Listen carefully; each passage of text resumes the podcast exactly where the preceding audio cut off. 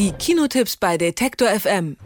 Und weil unsere Kinoexpertin Anna Wollner heute im Urlaub weilt, sprechen wir mit einer Vertretung, die nicht weniger von Filmen versteht, nämlich Sandy Kolbuch von Movie Worlds. Schönen guten Tag. Hallo. Genau, wir reden heute über die Kinostarts am Donnerstag. Drei Filme haben Sie mitgebracht: Transcendence, Miss 60 und Invisible Woman. Fangen wir doch mit Transcendence an, weil darauf haben, glaube ich, Sci-Fi-Fans ziemlich lange gewartet schon.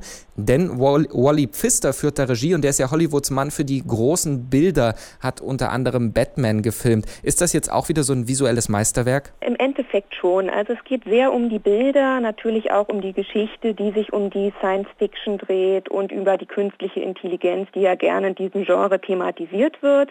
Aber im Fokus stehen halt schon die Bilder, sodass man halt weiß, Wally Pfister kommt halt mehr als Kameramann wieder zum Vorschein als wirklich jetzt als Regisseur. Ist ja auch sein erstes Werk. Ist trotzdem ganz spannend, auch wenn die Geschichte leider so ein bisschen zum Ende des Films hin abflacht. Es geht da, um das äh, kurz vorwegzunehmen, um eine ja, Zukunftsvision. Ist es ja nicht mal. Es ist eigentlich schon fast eine Gegenwartsvision, die aber schon sehr dann doch von der Realität weggeht. Es geht um künstliche Intelligenz, um Sterben und Wiederbelebt werden. Ähm, wie abgehoben ist denn die Geschichte?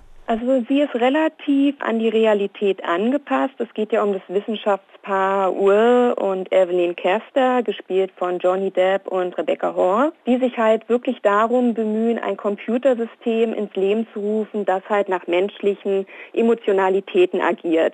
Das klappt anfangs auch recht gut, bis es halt zu einem Zwischenfall kommt, dass halt eine Extremistengruppe das Ganze halt so ein bisschen vereiteln will ähm, Will den Ganzen zum Opfer fällt und sein Leben halt wirklich nicht mehr allzu lange dauern wird und am silbernen Faden hängt. Sein Geist wird halt im Computersystem hochgeladen. Bis zu diesem Zeitpunkt kann man es halt noch als Zukunftsvision erkennen, was aber halt an die heutige Technik angepasst ist. Der Film kippt dann ab dem Moment, wo natürlich die künstliche Intelligenz eine Schattenseite annimmt, die Kehrseite der Forschung zeigt und natürlich ein Eigenleben entwickelt, was für die Menschheit halt immer bedrohlicher wird. Also in dem Sinne dann so ein bisschen auch die Faszination für die Science Fiction wieder ja an die Oberfläche kehrt und so ein bisschen die Fantastik des Films auch in den Fokus stellt. Also ist es schlussendlich Wissenschaftskritik oder doch reines Popcorn-Kino? Es ist halt schon eine Kritik an der Gesellschaft und an der Wissenschaft in einem. Wobei die Bilder natürlich dann halt für das Popcorn-Kino gemacht sind. Popcorn-Kino verspricht wahrscheinlich auch der nächste Film Miss 60. Da ist eigentlich alles schon im Titel enthalten, nämlich eine 60-jährige Junggesellin, gespielt von Iris Berben. Diese 60-Plus-Komödien, die scheinen derzeit sehr in Mode zu sein, oder?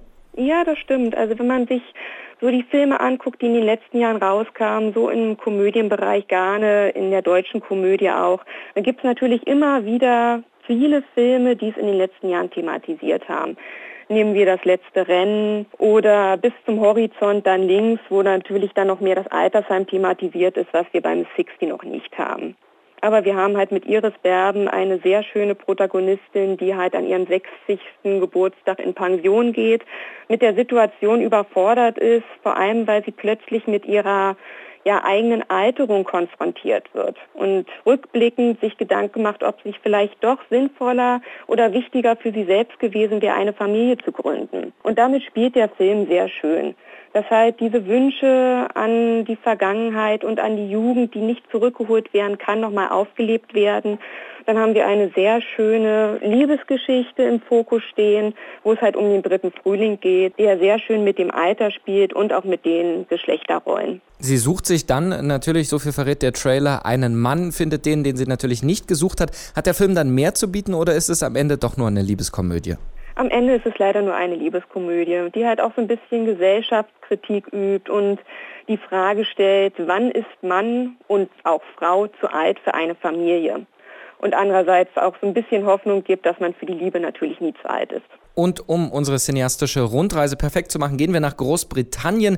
Von dort kommt Invisible Woman Ralph Fiennes als Hauptdarsteller und Regisseur, spielt den großen britischen Schriftsteller Charles Dickens. Und auch da scheint es wieder um eine Frau zu gehen. Anfänglich geht es natürlich um Charles Dickens und um seine Liebesbeziehung, die halt in all den Jahren immer wieder durch Spekulation hochgekommen ist. Ähm, als Filmheldin etabliert sich dann die junge Lehrerin Nellie, gespielt von Felicity Jones, die sich bewusst dafür dafür entscheidet, ein Schattendasein zu führen, weil sie sich halt von diesem viel älteren Mann und Autor faszinieren und letztendlich auch zu einer Beziehung drängen lässt, sie aber nie öffentlich in sein Leben treten darf, da Charles Dickens zum Zeitpunkt der Bekanntschaft bereits verheiratet ist und natürlich die Moralvorstellungen im viktorianischen England alles andere als offen für eine Zweitfrau sind. Damit hadert sie halt den ganzen Film über, versucht aber irgendwie ihr Los, was ihr aufgedrängt wird, auch von ihrer Mutter, mit Würde zu tragen und erweckt sich dann halt wirklich als Heldin. Die Frau in dem Film also als Heldin gegenüber Charles Dickens, den man ja eigentlich dafür halten könnte.